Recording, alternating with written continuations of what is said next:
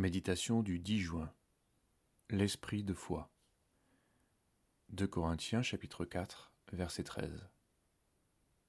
Comme nous avons le même esprit de foi selon ce qui est écrit, J'ai cru, c'est pourquoi j'ai parlé.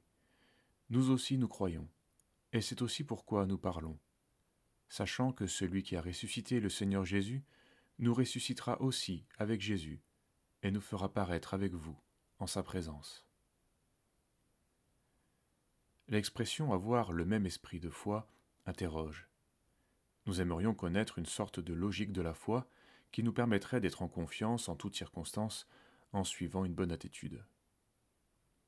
Or, Paul a combattu pour garder la foi. Entre les douleurs, les contradictions et les déceptions, la foi est souvent bien malmenée, car souvent mal fondée. La foi véritable est celle qui demeure quand tout disparaît. L'épreuve de la foi consiste à croire malgré le visible, sans quoi nous ne pourrions parler de foi. Le problème de notre génération est qu'elle voudrait vivre la plénitude du ciel sur la terre. Les plus grands blasphémateurs sont ceux dont les attentes ont été déçues, à qui on a parlé d'extraordinaire et qui n'ont rien vu. Tout ce que nous expérimentons sur la terre ne pourra qu'être partiel. La vie de Paul n'est pas enviable et Jésus n'est pas une superstar. N'oublions pas que nous avons accès au Tout-Puissant que par Jésus-Christ, et c'est sur lui que notre foi doit être fondée. Tout est possible à celui qui croit, dit Jésus au Père de l'enfant possédé. Le Père, désirant ardemment l'exaucement, n'a pu que s'exclamer Je crois, viens au secours de mon incrédulité. Marc 9, versets 23 et 24.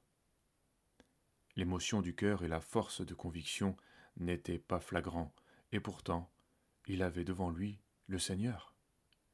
Comment croire lorsque nous sommes accablés par notre misère, nos chutes et nos épreuves? Jésus-Christ est ressuscité. En lui nous sommes sauvés, et toutes les promesses sont oui et amen en lui. De Corinthiens 1, verset 20. Si nous croyons cela, alors nous croyons tout. Toutes les Écritures lui rendent témoignage.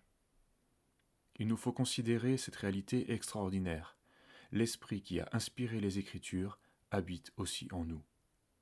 Lorsque nous entendons la parole et que nous croyons, ce même Esprit agit et produit une communion miraculeuse entre la parole et ce qui nous habite pour nourrir non pas notre intelligence, mais notre foi.